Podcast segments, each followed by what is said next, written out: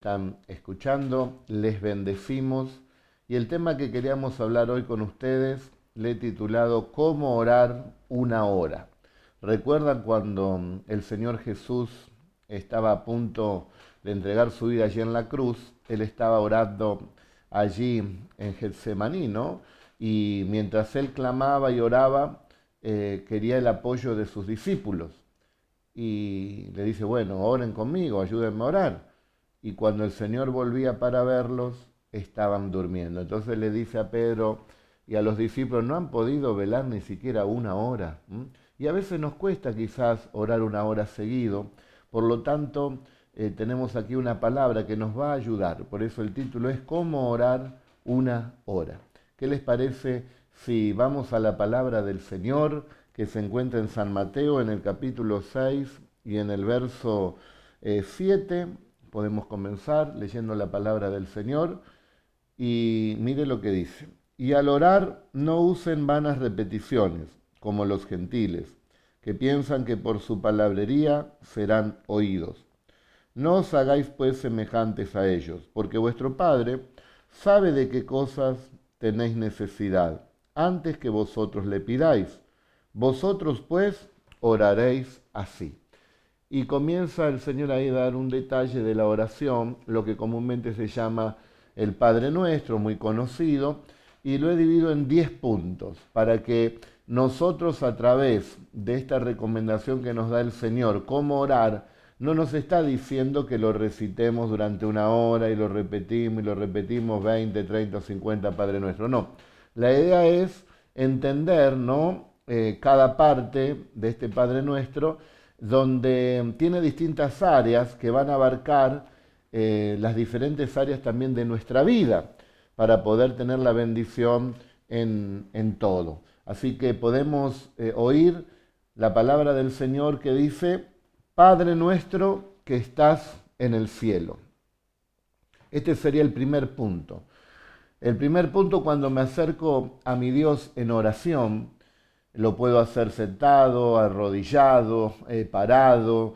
Lo importante es que estemos solos. Eh, fíjese, dice, cuando ores, no seas como los hipócritas, porque ellos aman el orar de pie en las sinagogas y en las esquinas de las calles para ser visto por los hombres.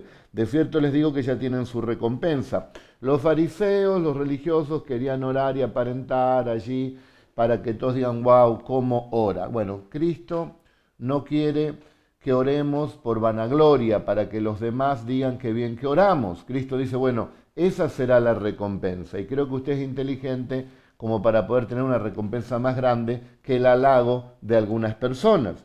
Después dice, de cierto os digo que ya tienen su recompensa, pero tú cuando ores, entra en tu cuarto, cierra la puerta y ora a tu Padre que está en secreto. Y tu Padre que ve en lo secreto te recompensará en público. Hoy voy a hablar precisamente de la oración íntima con el Señor. Si bien podemos practicar oración como hacemos en la iglesia, en conjunto, es muy poderoso porque es la oración del acuerdo, eh, como vamos a hacer también en la madrugada del sábado, hoy ya a partir de las 12, mejor dicho mañana, 12 y un minuto en adelante, tenemos la vigilia de Jacob. Durante siete horas vamos a estar orando y ahí compartimos entre todos los hermanos oramos en conjunto, oramos en, acuerdo y es muy, muy poderoso. Pero a la vez, cada uno de nosotros, de manera eh, personal, tiene que tener su intimidad con Dios. Entonces ahí Dios va a hablar, te va a mimar, te va a fortalecer, te va a ayudar, te va a dar sabiduría. Y de esto se trata, de poder perseverar en la intimidad cuando estamos solos delante de Dios una hora de oración comienza el primer punto, sería el punto del reconocimiento, de reconocer a Dios, Padre nuestro que estás en el cielo. Bueno, ya no es solamente mi Dios, sino que es mi Padre.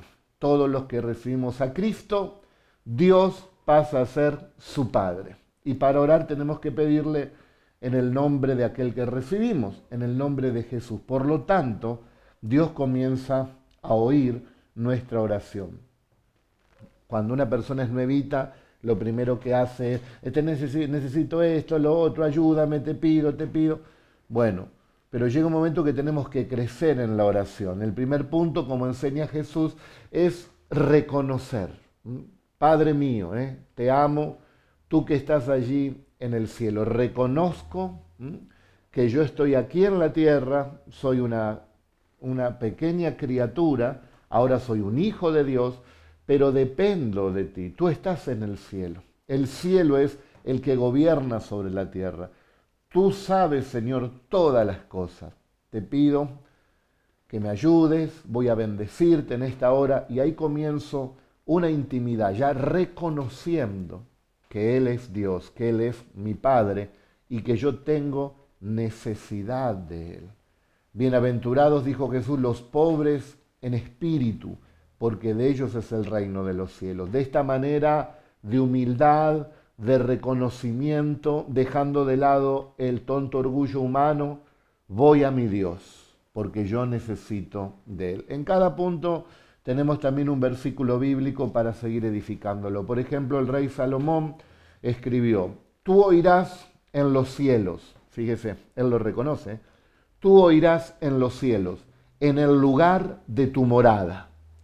Donde habita el Señor, el mismo Salomón lo dice, tú habitas allí en los cielos de los cielos de los cielos. Eres tan grande que no te pueden contener. Qué maravilla, ¿no? Dice, tú oirás en los cielos, en el lugar de tu morada, su oración y su súplica, y les harás justicia. Qué bendición poder dirigirnos en esa seguridad de que nuestro Dios nos oye, como dice aquí, porque Él sabe todas las cosas que tenemos necesidad antes que nosotros la pidamos. Y entonces, ¿por qué le tenemos que pedir? Porque Dios quiere ver que nosotros dependemos, hermanos, de Él. ¿Recuerdan la historia de Adán y Eva? No dependieron de Dios, hicieron la suya. Y así les fue. Y así le fue también a toda la descendencia, ¿no? que hasta hoy está eh, lidiando con el pecado. Bueno, pero ese es otro tema. Entonces, nosotros tenemos que buscar al Señor en ese reconocimiento, en esa necesidad de nuestro corazón. Él está allí en los cielos. Primer punto, reconocimiento. Segundo, nos habla y dice, santificado sea tu nombre. Después de reconocer a mi Dios, de honrarle, de someterme ante Él, de demostrar mi necesidad, comienzo a pasar al segundo punto de oración, adoración. Santificado sea tu nombre. Tú eres santo, santo, santo, santo es el Señor Dios, todopoderoso, justos y verdaderos son todos tus caminos. Tú eres santo, Señor. Yo necesito tanto de ti. Santifícame, Señor. Yo santifico tu poderoso nombre. Santifica mi cuerpo, santifica mi alma, santifica mi espíritu, para estar irreprensible ante tu venida. Santo eres tú, mi Señor. Tú dices que tenemos que ser santos como tú eres santo. Ayúdanos, Señor. Dice que los querubines que están cerca del Señor, con dos de sus alas se tapan los ojos. Ellos son seres también eh, muy santos, pero al que están, al que tienen adelante, es extraordinariamente santo, que es nuestro Señor Dios Todopoderoso, y se cubren el rostro y dicen, Santo, Santo, Santo eres tú, Señor poderoso. Qué lindo, qué lindo que es poder reconocer a nuestro Dios y también adorarle. Y ahí le bendice, puede poner alabanzas, canciones, y le adora, y le santifica, y le honra, y le bendice. Y ahí está, ¿eh? quiere poner otra canción, la pone, y ahí está y busca y adora el nombre bendito de nuestro Señor. Adora al Padre, adora al Hijo, ¿eh? bendice su santo nombre. Y Dios lo comienza a llenar también del Espíritu Santo. Dice que Eliseo cuando iba a profetizar pedía un tañedor, dice, para que cuando eh, toquen allí eh, en, los, en los instrumentos musicales, eh, venga la inspiración. Y muchas veces viene la inspiración, la palabra de Dios nos quebranta el corazón, nos habla cuando estamos allí adorándole. No entra en la oración siendo un pedigüeño, no, entra en la oración reconociendo a Dios, adorando a Dios o no merece adoración nuestro Señor. La Biblia también nos dice que el Señor, Él está buscando eh, adoradores que le adoren en espíritu y en verdad. Y usted sea uno de esos o una de esas adoradoras del Señor, que antes de pedir le van a adorar, también le puede dar gracias en ese momento por todo lo que él hizo en su vida, por todo lo que él está haciendo en su vida. Y como usted tiene fe, por todo lo que hará también en su vida. El texto bíblico es Mateo 28, eh, 17. En este texto es el momento cuando Jesús se aparece a sus discípulos resucitado. Dice, y cuando le vieron, ¿qué fue lo primero que hicieron? Le adoraron. ¿Qué es lo primero que tiene que hacer usted ante el Señor? Postrarse ante Él y adorar como María, la mujer que quebró allí el vaso de alabastro en la cabeza del Señor y derramó ese perfume y besaba sus pies y secaba eh, sus pies con sus cabellos y le adoraba al Señor. Le adoraba y le bendecía al Señor. Adoración, la palabra griega es proscuneo. Y, para que usted tenga idea, es eh, e, ese amor tan profundo y esa fidelidad que tiene su perrito y su perrita. ¿eh? que llueve, truene, haga frío, haga calor, haya tenido un buen día el perrito, mal día, cuando le ve a usted, ¿qué hace? ¿Eh? Viene y salta y le lame la mano. Bueno, eso quiere decir adoración. ¿eh? No importa cómo sea el día o cómo nos haya ido, no importa. Nosotros tenemos que adorar a nuestro amo, a nuestro Señor, que es Jesucristo, el Hijo de Dios. Cuando le vieron los discípulos, no pudieron hacer otra cosa, dice ¿no? que adorarle. ¿eh? Mateo 28, 17. Adora al Señor. Hay momentos que eh, le pedimos tanto al Señor, estamos tan turbados por el problema que nos olvidamos de adorar. Y parece que la oración no llega. Proba con la alabanza. Cuando le adorás, viene, como te dije, esa inspiración a tu alma que va a llenar tu espíritu y vas a crecer también y te vas a animar a creer, porque eso también es importante, que lo que vos le vas a pedir, vos también crees que Él te lo va a dar. Eso es muy importante y eso se llama fe. Volvamos aquí al texto, al tercer punto. Un tercer punto dice, venga tu reino. Ahora pasamos al tercer punto que sería, venga tu reino. El momento de la esperanza.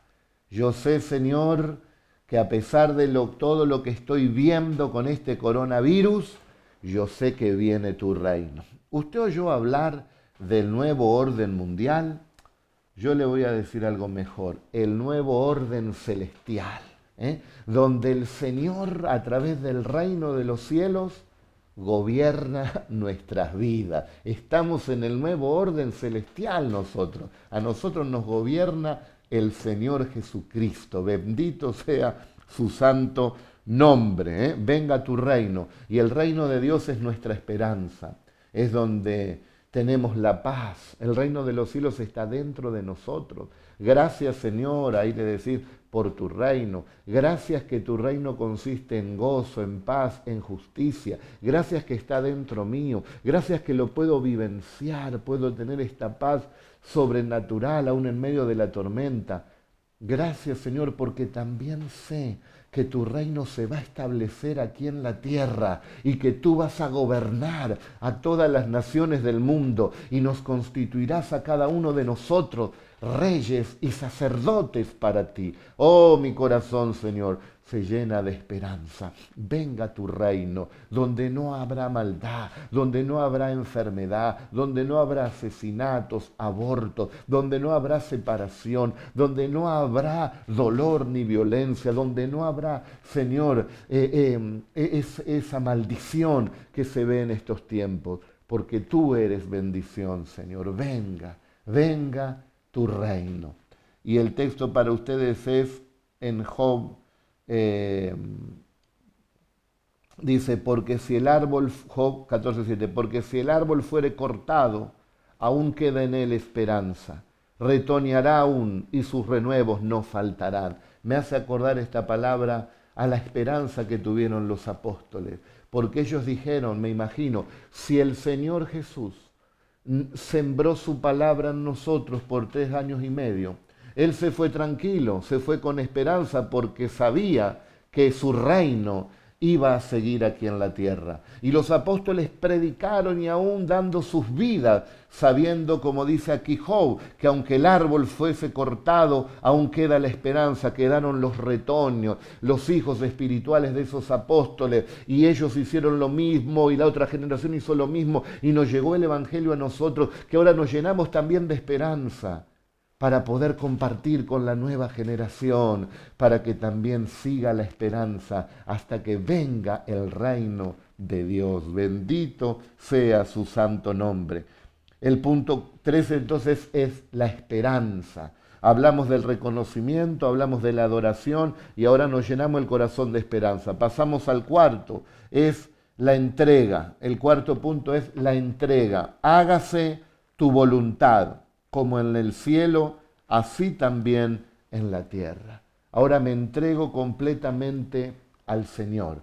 No busco lo mío, rompo con el egoísmo, rompo con el sentir natural de, de, mi humanidad y me voy negando a mí mismo para buscar la voluntad de Dios. Vos sabías que la voluntad del Señor la vamos a entender cuando nos negamos a nosotros mismos. Mirá lo que dice el, el verso eh, capítulo 16, verso 24 al 26. Entonces Jesús dijo a sus discípulos, si alguno quiere venir en pos de mí, o sea que si alguno quiere hacer mi voluntad, niéguese a sí mismo y tome su cruz y sígame. Va, muchas veces vas a sentir em, que tenés que hacer cosas que, que quizás no las comprendes. Hoy recordaba cuando el Señor le dice a Pedro, eh, cuando Pedro entró allí a, la casa, Jesús se adelanta y le dice, eh, ve y tira allí en el mar el anzuelo y el primer pez que, pesques encontrarás eh, dos dracmas y con esas vas a pagar allí los impuestos, porque se le habían venido a quejar los soldados a Pedro de que el Señor no, no cobraba los impuestos. Y Pedro tuvo que ir eh, con fe, ¿no? Pero también se habrá negado a sí mismo, voy a tirar el anzuelo, el primer pez que pesque, ahí van a estar las monedas. Bueno, pero como él ya conocía que en el nombre del Señor él tiraba la red y se llenó de peces, en la palabra de Dios se cumplía, bueno, habrá tirado el anzuelo en el nombre del Señor. Y así nos anima también el Señor, a negarnos a nosotros mismos y a vivir por fe niéguese a sí mismo para hacer la voluntad de Dios, tome su cruz. La prueba, la lucha que tenemos que vivir cada día, el día malo que a veces viene, tome su cruz, no se queje, tome su cruz, tiene un Dios donde poner esa carga, espere en Él y Él hará. Y dice, y sígame, ¿eh? y sígame. A pesar de todo, debemos seguir al Señor. Pedro, tú también te quieres ir, ¿a dónde me voy a ir, Señor? Solo tú tienes palabras de vida eterna. Porque todo el que quiera salvar su vida la perderá. Y todo el que pierda su vida por causa de mí la hallará. Ayer se acuerda que hablamos, este hombre exterior se va desgastando cada día, pero el interior se va renovando, bendito sea Dios. Porque ¿qué aprovechará el hombre si ganare todo el mundo y perdiere su alma? ¿O qué recompensa dará el hombre por su alma. ¿Cuánto podremos pagar por la salvación? No hay precio, no podemos pagarla, ya Cristo la pagó a un precio altísimo, a precio de sangre. ¿Y de qué le servirá al hombre que se esfuerce en esta tierra y logre ganar el mundo entero? Y una vez que parte de esta tierra, perdió su alma, se perdió por la eternidad. Vivió bien 80 años, pero después se perdió por la eternidad. ¿De qué le servirá? ¿De qué le servirá eso al hombre? Por lo tanto, el cuarto punto, donde nos habla aquí la escritura de entregarnos, Padre, hágase tu voluntad aquí en la tierra como en el cielo. Allí en el cielo los ángeles te obedecen. Y yo también quiero aprender obediencia. quiero obedecerte, Señor, a ti. Me entrego completamente y haz tu voluntad. En el cielo no hay enfermo, que también tu voluntad en mi vida sea de salud, Señor. Ayúdame aquí en la tierra y bendíceme. Entonces ahí comienzas a orar para que se haga la voluntad de Dios. En el cielo no están nerviosos, entonces que te dé la paz aquí también en la tierra. Como se hace en el cielo, se haga también aquí en la tierra. El cuarto punto entonces es el punto de la entrega. El quinto, el quinto, dice el quinto, el pan nuestro de cada día, dánoslo hoy. Bueno, el quinto punto, la provisión. Ahí usted ora por todas las necesidades eh, que tiene, financieras, económicas, por la provisión de cada día. Eh, le menciona al Señor su palabra, el Salmo 23, tú eres mi pastor y nada me faltará. Provéeme, Señor, tú eres mi proveedor. A Elías le proveía, Señor, todos los días el alimento. Provéeme a mí también, yo estoy confiando en ti. Las aves del cielo no siembran ni cosechan, tú las alimentas no valgo yo más que esas aves, Señor, provéeme. Y ahí el Señor te contestará que Él te suplirá todas tus necesidades conforme a sus riquezas en gloria en Cristo Jesús. Y si estás atravesando un momento de, escasez, eh, te doy el Salmo 132, 15.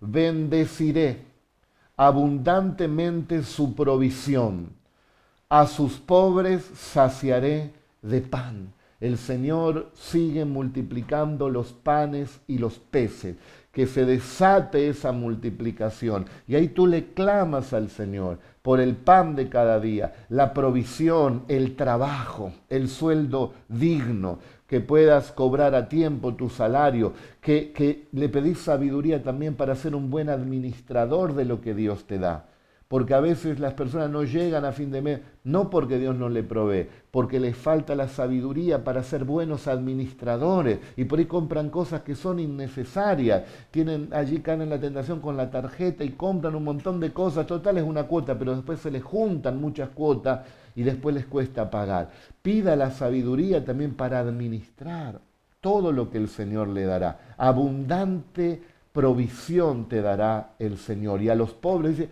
saciará de pan. Bendito sea el nombre poderoso del Señor. Él sigue multiplicando los panes y los peces todavía. Y en este tiempo de crisis, no me canso de decir esta palabra, en tiempo de crisis te bendecirá el Señor. Tomala esa palabra. Es una palabra que la hemos aplicado en muchas crisis en el país y el Señor siempre nos ha bendecido. En tiempo de crisis te bendeciré, te dice allí el Señor. Vamos al sexto punto. El sexto punto es el punto del arrepentimiento. Perdónanos nuestras deudas. Dice, perdona nuestras deudas. Tenemos que pedirle perdón al Señor, porque somos deudores, primeramente de esta salvación tan grande. Recuerda la palabra del apóstol San Pablo, soy deudor. Él vivió toda una vida siendo deudor, porque dice, por más que haga lo que haga, nunca podré pagar eh, lo, lo glorioso que hizo el Señor, darme esta salvación tan grande. Y es muy bueno sentirse un deudor en el espíritu, en el alma hacia nuestro Dios, para tener esa humildad, para no jactarnos de nada, porque somos deudores a nuestro Dios. Pero aquí en la tierra no tenemos que tener deudas, sino que tenemos que tratar de pagar cada una de las deudas. Y también nos habla de perdonar, perdonar. Eh, primeramente, pedirle perdón al Señor por nuestras deudas, eh, por nuestro, nuestra falla, por nuestro pecado. Y eso se llama arrepentimiento. Me arrepiento, me arrepiento de esto, te pido perdón, Señor, o si ofendiste a alguien o hiciste algún mal, pedirle perdón también a esa persona. Claro que cuesta, ¿no? Pero tenemos que pedir también el perdón. Y entonces el Señor también nos va a perdonar cada una de nuestras ofensas. Pero también este perdón va a ser condicional. ¿eh? Ahora en el otro punto se lo explico. Aquí le doy el, el verso del arrepentimiento. Haced pues frutos dignos de arrepentimiento. Usted no sé, eh, eh, le, decía malas palabras a una persona, ¿no? Vamos a suponer. Entonces usted se arrepiente, le pide perdón a Dios y le pide perdón a esa persona. Pero al otro día hace lo mismo, entonces no se arrepintió. Lo, lo, dijo, bueno, por el momento. No, el arrepentimiento es un cambio de mentalidad. Usted se arrepiente y se esfuerza en todo lo posible para no decir más malas palabras. ¿Se da cuenta? Den frutos dignos de arrepentimiento. Usted mentía, ¿eh? tenía esa debilidad de mentir. Bueno, pide perdón, mira, mentí. Bueno, no mienta más, pídale al Señor. Perdóname, Señor, por la mentira. Perdón, pedirle perdón a las personas que le mentiste y pedirle a Dios que te dé la fortaleza para que rompa esa cadena de mentira, den frutos dignos de arrepentimiento. Esa es la nueva criatura que somos. Si volvemos a hacer lo mismo que hacíamos antes, ¿dónde está el arrepentimiento? El arrepentimiento nos habla que veníamos por un camino, nos arrepentimos y damos un giro de 180 grados y vamos por otro camino, que es el camino de la verdad, que es el camino de la santidad. ¿Por qué dije que este punto el, 6 de arrepentimiento, de perdón, de perdón, de pedir perdón es condicional. Porque después vamos a ver e, en el verso 14, por tanto, si perdonáis a los hombres sus ofensas, os perdonará también a vosotros el Padre Celestial. Pero si no perdonan sus ofensas a los hombres, tampoco vuestro Padre os perdonará vuestras ofensas. ¿eh? Es una balanza justa. Ay, yo quiero que me perdone, Señor, pero a este no lo puedo perdonar. No, no. Si vos no podés perdonar a esa persona, Dios tampoco te va a perdonar. Esforzate por perdonar. Es que usted no sabe lo que a mí me hizo. Bueno, pero no se trata de sentir, ay, cómo siento perdonar, ¿no? No sé, dice una cosa tan tremenda, ay, sí lo siento, no veo la hora de perdonar. No, uno no lo siente, pero es una decisión conforme a tu palabra, en obediencia, decido perdonar. Vamos, perdone a su esposo, a su esposa, a sus hijos, a su padre, a, ese jefe, a los que le maltrataron, a esa persona, a la otra. Perdónelo, porque si nosotros no lo perdonamos, dice, Él tampoco nos perdonará. Cuando estás en el punto 6 del arrepentimiento, perdóname, Señor. Si no te vas a recordar, pero vos perdonaste a, a fulano. Ah, no, no lo perdoné. Bueno, ahí hay que perdonar. Y entramos entonces al punto al punto 7 del perdón. Eh, como también dice, perdonamos a nuestros deudores, perdónanos nuestras deudas, arrepentimiento, como también perdonamos a nuestros deudores. Ahora viene el punto del perdón. Dios me va a perdonar porque yo también estoy perdonando. Bendito sea el nombre del Señor. Y para el perdón, eh, para perdonar a todas las personas, dice, eh, 2 Corintios 2.7, así que al contrario, vosotros, más bien debéis perdonarle y consolarle, para que no sea consumido de demasiada tristeza. Es verdad que a veces cuando te hacen alguna, eh, te dura quizás el enojo, bíblicamente no debería durar eh, eh, más de cuando se pone el sol. O sea que cuando está oscureciendo ya tendrías que perdonar. Bueno, si te, si enojas la noche tenés más ventaja, no tenés más horas hasta que vuelva después a atardecer. Pero a veces dura más de un día, ¿no? Bueno, listo, perdoná, porque en la medida y en la rapidez que perdonás, también el Señor rápidamente te va a perdonar a vos. Perdonen para ser perdonados. Esa es una ley también en el reino y podemos cumplir tanto el punto 6 de arrepentimiento pidiendo perdón y el punto 7 también de perdonar. Eh, Cristo perdonó en la cruz. ¿eh? Cristo lo estaban clavando, escupiendo, golpeando, eh, burlándose, diciendo tantas cosas del Señor, tentándolos allí. El Señor dijo, Padre, perdónales porque no saben lo que hacen. El Señor perdonó. Y si el Señor perdonó a los que le estaban llevando a la muerte en ese martirio, ¿cómo no vamos a perdonar también nosotros? Sos un hijo de Dios, sos una hija de Dios.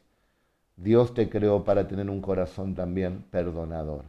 Pero pastor, este mi hermano me hizo siete veces lo mismo. Ya es hora de no perdonarlo más, porque no aprende más. El Señor dice, 70 veces 7 lo debes perdonar. Si alguien se equivoca en lo mismo 490 veces en el día, hasta ahí lo podés perdonar. La 491, bueno, ya estaría justificado. 490 veces debemos perdonar. Ayúdanos, Señor. Ayúdanos en el nombre santo tuyo, porque tú eres santo. Al, cumplir el segundo punto, decir, santo, santo eres tú, santifícame, ¿se da cuenta? Nos va a ayudar para poder perdonar, porque tenemos que ser santos también para poder perdonar las ofensas que nos hacen. Y pasamos entonces al punto 8. No nos metas en tentación. Ahora le voy a pedir al Señor la fortaleza. Señor, fortalece mi vida. Señor, tú sabes de las pruebas que estoy pasando. Señor, fortalece a mi madre, a mis hijos, fortalece a la iglesia, fortalece al pastor, fortalece a los hermanos que sirven, fortalece, Señor, al presidente de la nación, fortalece, Señor, fortalécenos, Señor, en este momento, e-, en esta lucha, Señor. Danos de tu fortaleza, Padre, en este tiempo de, del COVID-19. Danos la fortaleza, Señor. Fortalécenos en el hogar. Que venga, Señor, la fortaleza de lo alto. No nos metas, Señor, en tentación. No permitas que la tentación nos quite el humor, haga saltar eh, eh, una tecla en nuestro carácter y, dañemos a las personas que más queremos. No nos metas en tentación, fortalécenos, Señor. Y ahí entonces le pedís las fuerzas al Señor. Y la vida dice que si nos fortalecemos en el Señor y en su fuerza, tendremos precisamente la, victoria. ¿eh? En este punto 8, acá tenés el verso bíblico, Salmo 71, 3. Sé para mí una roca de refugio, a donde recurra yo continuamente. Tú has dado mandamiento para salvarme, porque tú eres mi roca y mi fortaleza. Qué tremendo, ¿no? El Señor es la fortaleza de mi vida ¿de quién temeré? El Señor es mi luz y mi salvación, ¿de quién he de atemorizarme? Él nos fortalece en medio de la tentación del temor, del miedo, de la duda, de la incredulidad. En el Señor estamos seguros. Bendito sea su nombre. Y pasamos al punto 9. Líbranos del mal. Ahora estamos en el punto de la protección. Líbranos del mal. Señor, líbrame de toda clase de mal. No ignoramos las maquinaciones del enemigo. Señor, nos humillamos ante tu presencia. Tu palabra dice que si nos sometemos a ti y resistimos al diablo, el diablo huirá de nosotros. ¿Se da cuenta? que usted ya al venir con los primeros puntos, usted está sometido ante Dios.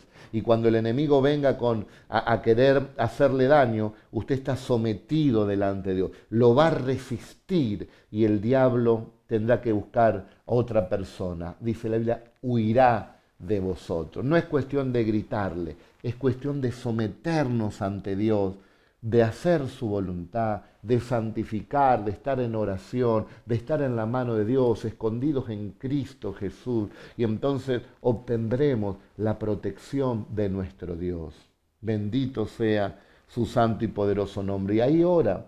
Una de las oraciones sabias es, le dice así, Señor, líbrame a mí, a mi familia, a los hermanos de la iglesia, libra a sus familias también, líbranos de enfermedades terminales, líbranos, Señor, de accidentes, líbranos de muerte temprana, líbranos, Señor, del mal. Y entonces usted está ahí eh, en oración, armando con Dios ese muro. Eh. Usted, como el peón de albañil, le está dando el balde al Señor para construir esa muralla, porque nuestro trabajo es el orar, querido hermano. La oración también es un trabajo. Usted quiere protección, ore busque a Dios. ¿eh? Usted recuerde esta, esta ilustración. Le estará dando el balde al Señor, es el que hace el pastón, los albaniles entienden lo que digo, usted es el peón de Dios y Dios construirá esa protección. Si usted no ora, ¿eh? no habrá un, un cerco protector. Por eso, qué importante es aprender una hora en oración. Dios te ama tanto y te quiere proteger, por eso trae esta palabra para tu vida. Por lo menos una hora tenemos que estar orando todos los días y con el, este Padre nuestro, con estos diez puntos, se va llevando y cuando nos queremos acordar ya habremos orado una hora. Mire, acá ya estoy por cumplir casi una hora y simplemente estoy explicando. Imagínese usted que en cada punto usted debe tener una gran lista de peticiones, ¿no es cierto? Y ahí usted puede estar varios, mucho tiempo también orando delante del Señor. Eh, el Señor entonces nos va a proteger. A ver qué verso tenemos para protección. Verso Esdras 9:9. Porque siervos somos, mas en nuestra servidumbre no nos ha desamparado nuestro Dios, sino que inclinó sobre nosotros su misericordia delante de los reyes de Persia, para que se nos diese vida para levantar la casa de nuestro Dios y restaurar sus ruinas y darnos protección en Judá y en Jerusalén. Queridos hermanos de la Iglesia Cristiana de La Plata, si el Señor nos dio fuerzas para construirle un templo, así como lo hizo también en los tiempos de Esdras, él también ahí dice que Dios le dio protección en Judá y en Jerusalén. Dios también nos dará protección ante este coronavirus que anda también dando vueltas en nuestra ciudad. Dios nos dará protección, nos dio la fuerza para construir su templo y nos dará su protección en la ciudad también de La Plata y en las ciudades donde estén cada uno de ustedes, queridos hermanos y hermanas. Y el último punto dice, porque tuyo es el reino, el poder y la gloria por todos los siglos. Amén. Hay algunos que se quedan hasta acá, hasta el último, ¿no? Líbranos del mal. No, no le demos la gloria al que pueda hacer el mal. Aquí no termina el Padre Nuestro. El Padre Nuestro termina cuando dice, porque tuyo, oh Dios, es el reino, el poder y la gloria por los siglos de los siglos. Entonces ahí proclamo, declaro a los cuatro vientos que toda autoridad, tiene mi Dios, que todo está sometido bajo la mano de mi Dios, que el cielo gobierna y mi Padre es Dios y Él tiene el control de todas las cosas en la tierra y en los cielos. Si un pajarito cae, Dios lo sabe. Si se te cae un pelo, Dios lo sabe. Sabe y puede contar cada uno de los pelos de tu cabello. Dios lo sabe todo. Gobierna el Señor, reina el Señor tiemblan los pueblos. Bendito sea el nombre de Dios. Entonces reconozco y declaro su soberanía, su poder. Y tengo dos versos aquí para darles. El primero, Apocalipsis 1.5. Y de Jesucristo el testigo fiel, el primogénito de los muertos y el soberano de los reyes de la tierra, al que nos amó y nos lavó de nuestros pecados con su sangre. Aquí está el soberano de todos los reyes de la tierra. El Señor eh, está en control de todo, nada le toma por sorpresa, Él es varón de guerra, Él es todopoderoso y Él es el que está con nosotros y le reconocemos y sabemos que nada sucederá si Él no lo autoriza. Qué bueno y poderoso es Dios. Y en el Nuevo Testamento también tengo otro verso, Mateo 28, 18, 20. Este son unos versos que personalmente han quedado memorizados en mi corazón. Y Jesús se acercó y les habló diciendo, todo poder, toda autoridad me es dada en el cielo y en la tierra. ¿Lo escuchó? Y Jesús se acercó y les dijo, toda autoridad, todo poder me ha sido dado. ¿Dónde? En el cielo y en la tierra. Reconozco, porque yo creo en sus palabras, que Él tiene el poder. No lo tiene otro. El Señor tiene el poder. Él tiene la autoridad. Que Él permite algunas cosas para que se vayan cumpliendo sus planes, eso es otra cosa. Dios tiene el control y Él sabe cuándo va a venir aquí a la tierra, queridos hermanos. Nosotros le estamos esperando a Él. Cuando decimos venga tu reino, es la venida también de nuestro gran rey. Le estamos esperando. Ahora estamos en el reino de los cielos y nos está faltando ver al rey. Lo vemos por los ojos de la fe. Pero le doy una buena noticia, llegará el momento donde en el reino de Dios veremos al rey, veremos a Jesús, le veremos cara a cara, tal como Él es. Aleluya, bendito sea el nombre del Señor.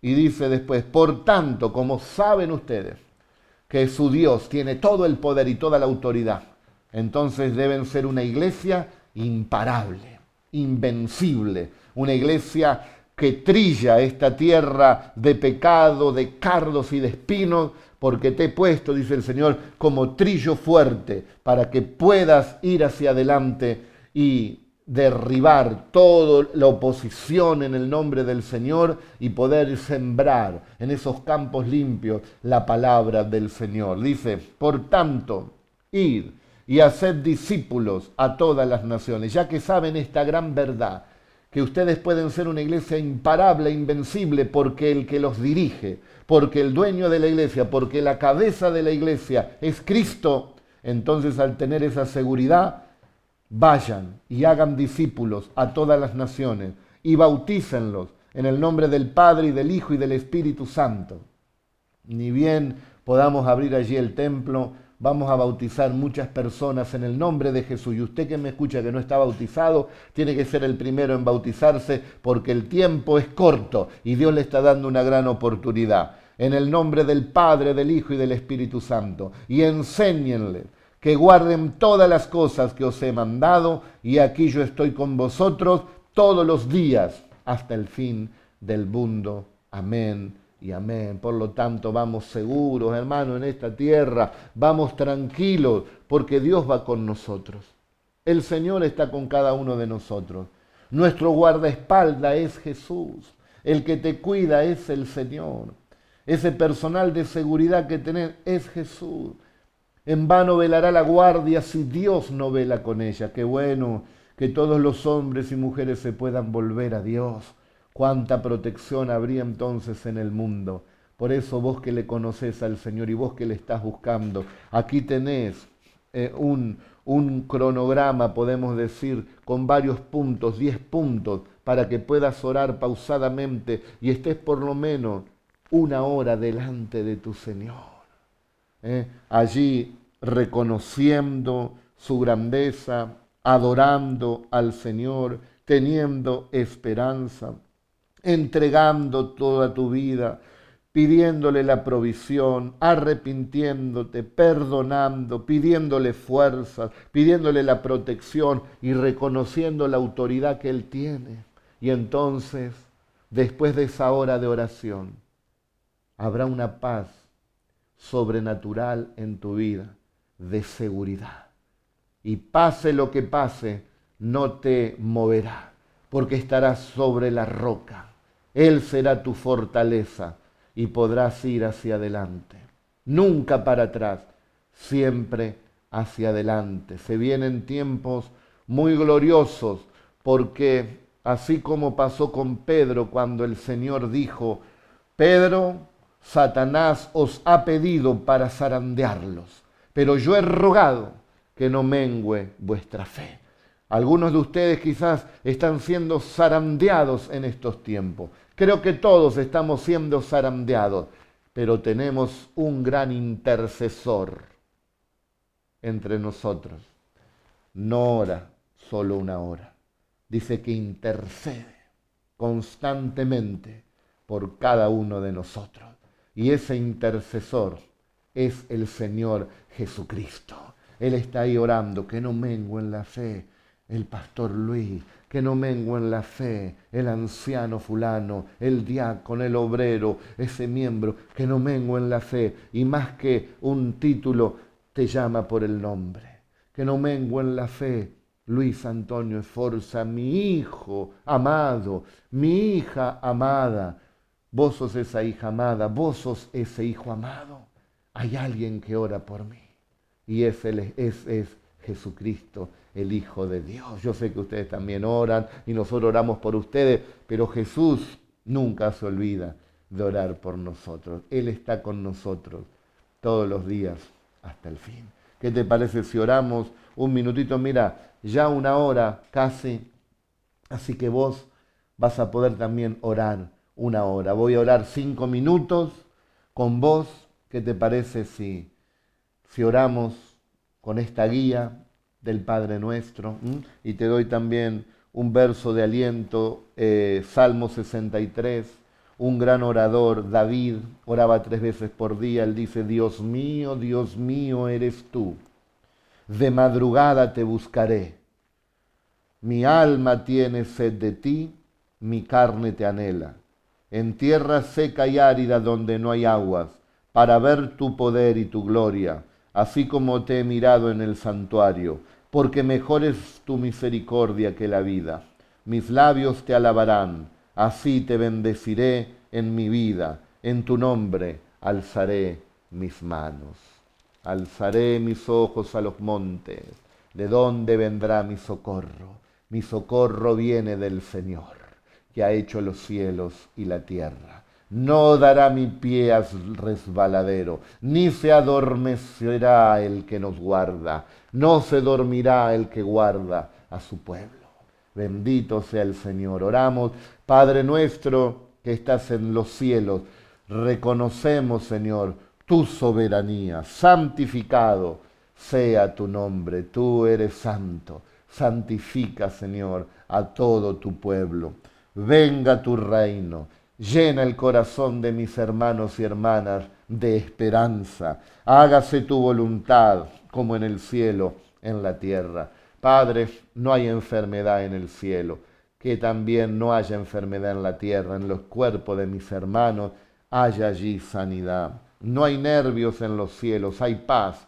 Que haya paz también en el hogar de mis hermanos. El pan nuestro de cada día, dánoslo hoy la provisión, Señor, en cada familia, en cada hogar, eh, eh, en cada trabajador. Hoy que es el Día del Trabajador, Señor, eh, dale la provisión a cada uno de tus hijos y de tus hijas, que no falte el trabajo, Señor.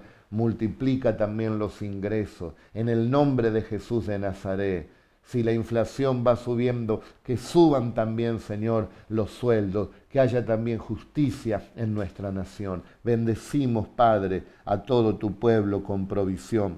Perdona nuestros pecados, como también nosotros disponemos nuestro corazón a perdonar a aquellos que nos ofenden. Vamos, pídale perdón al Señor. Padre, te pedimos perdón por todos nuestros pecados que te han ofendido, pecados de mente, pecados de intenciones del corazón, pecados de actitudes, pecados de palabras, te pedimos perdón. Como así también perdonamos a todos los que nos han ofendido, a todos los que han hecho algo que nos ha producido enojo. Nosotros, Señor, no guardamos rencor, les perdonamos en el nombre del Señor. Y después dice, no nos metas en tentación, Señor, danos la fuerza para vencer la tentación. Tú eres la fortaleza de nuestras vidas. Líbranos, Señor, del mal. Vamos, recuerda esta oración. Líbranos, Señor, de enfermedades terminales. Líbranos a nosotros, a nuestra familia, a los hermanos de la iglesia, a sus familias. Líbranos de enfermedades terminales. Líbranos de accidentes. Líbranos de muertes tempranas. Líbranos de todo mal, Señor. Te lo pedimos en el nombre de Jesús. Porque tuyo es el poder y tuya es la gloria y tuyo es el reino por los siglos de los siglos. Levantando las manos reconocemos al que todo lo puede, al que nos guarda y al que nos bendice. Levantaré mis manos al Señor sin ira ni contienda, y el Señor oirá nuestro clamor y nos responderá con la poderosa mano de Dios. Él hará maravillas y cosas extraordinarias en nuestras vidas. Encomendamos esta hora de oración en tus manos, Señor. Hágase tu voluntad y no la mía en todo lo que te hemos pedido. Amén y amén. Dios les bendiga.